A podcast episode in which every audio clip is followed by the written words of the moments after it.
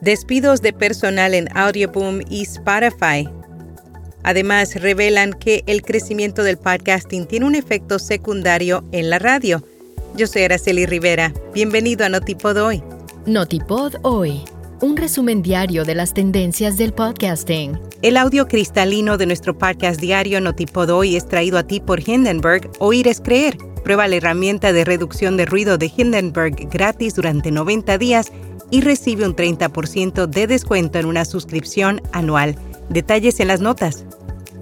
Audioboom aumenta sus ingresos pero planea despidos. La plataforma se convirtió en el cuarto alojador, publicador y distribuidor de audio más grande de Estados Unidos, luego que sus ingresos aumentaran un 25% el año pasado.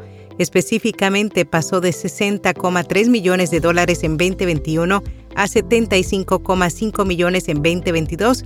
Sin embargo, su director ejecutivo Stuart Last advirtió que el crecimiento de la compañía se vio restringido por los vientos en contra de la economía mundial.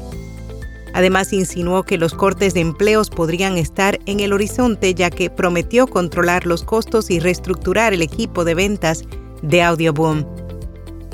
Spotify despedirá al 6% de su personal para reducir costos. En una carta dirigida a los empleados, el CEO Daniel Eck explicó que los altos niveles de inversión combinados con una desaceleración en el mercado publicitario los han llevado a seguir tomando acciones.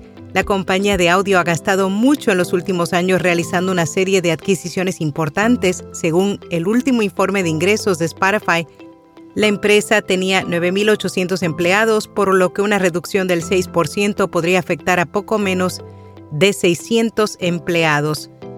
RSS.com es almacenamiento de audio ilimitado, distribución automática a los principales directorios, monetización, análisis de multiplataforma, un sitio web gratuito y más.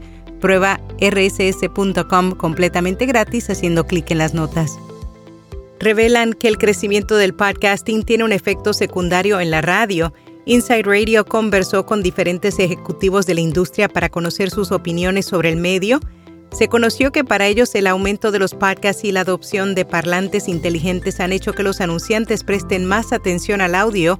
Además, consideran que el universo de audio en expansión y el incremento de anunciantes que lo hacen parte de sus planes de medios están ayudando a la radio a aumentar los ingresos.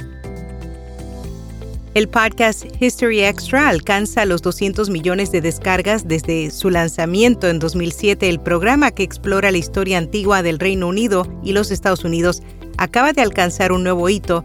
No solo ha logrado obtener 200 millones de descargas en 15 años, sino que también recibe 5 millones de descargas por mes de oyentes en Estados Unidos, Reino Unido, Canadá y Australia.